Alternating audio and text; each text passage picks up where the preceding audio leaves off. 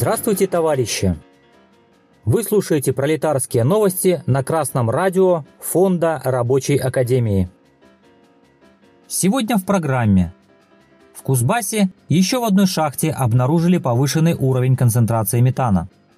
На Челябинском тракторном заводе рабочие трудятся без средств индивидуальной защиты. По информации телеграм-канала Кемерово 001, 11 декабря в Кузбассе приостановила работу шахта Антоновская. Это произошло в результате того, что местный житель обратился в Ростехнадзор с просьбой провести проверку по концентрации метана в шахте.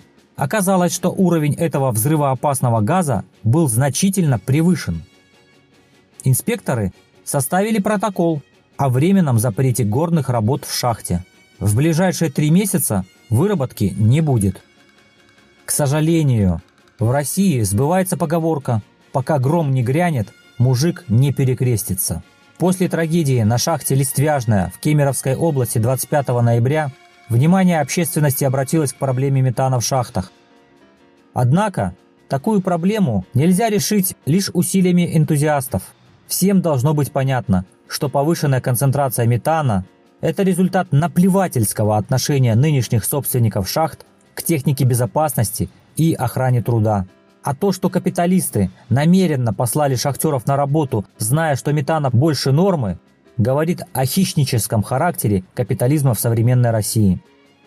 На самом деле, проблема заключается не в том, что волк хочет кушать. Это как раз не проблема. Проблема в том, что шахтеры не борются за свои права. Если вас бьют, а вы подставляете другую щеку, итог будет ясен.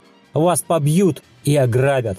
Так и шахтеры позволяют себя грабить, да еще и закрывают глаза на то, что их пытаются лишить жизни. Только объединившись в коллектив, вы сможете решить коллективные проблемы. Потому что превышение уровня метана в шахте не проблема отдельно взятого шахтера, а всей смены, всей шахты и всех окружающих. Мы неоднократно рассказывали про формы борьбы за улучшение условий труда. За любой помощью вы всегда можете обратиться к Красному радио или в фонд рабочей академии. На Челябинском тракторном заводе рабочие сняли музыкально-юмористический видеоролик, в котором показали свои изношенные средства индивидуальной защиты и попросили администрацию выдать им новое. 9 декабря они разместили этот ролик на странице ВКонтакте «Подслушана охрана труда». В ролике показаны дырявые ботинки, поврежденный пластик маски, сквозь который ничего не видно, тонкие перчатки, которые никак не защищают руки. Рабочие утверждают, что в бюджет предприятия на 2021 год было заложено 24 миллиона рублей на средства индивидуальной защиты, а потрачено всего 6 миллионов. Рабочие также упомянули о том, что на оценке условий труда их работа не была признана опасной, хотя от шума и вибрации в цехах трясутся стены. Можно только порадоваться за рабочих, у которых есть чувство юмора и энергия на видеоролике. С другой стороны, в наш век ТикТока целью борьбы рабочих остается не повышение количества лайков, а повышение уровня своего благосостояния. Трудовой кодекс вам в помощь, товарищи рабочие. Рабочим нужно договориться, в первую очередь, друг с другом, и коллективно требовать у работодателя средства защиты. Но этого мало. Нужно требовать регулярной выдачи средств, а получать их регулярно можно только создав профсоюз и работать в нем, написав и заключив прогрессивный коллективный договор.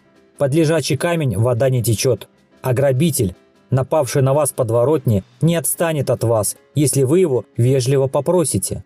Вы сами должны организоваться в профессиональные союзы и коллективом менять условия для своих рабочих мест. А как это сделать, вам всегда подскажут Красное радио Фонда Рабочей Академии, Рабочая партия России и Фонд Рабочей Академии. И не забывайте, что сила пролетариата в солидарности. С вами был Александр Петров с коммунистическим приветом из города Гомель, Республика Беларусь.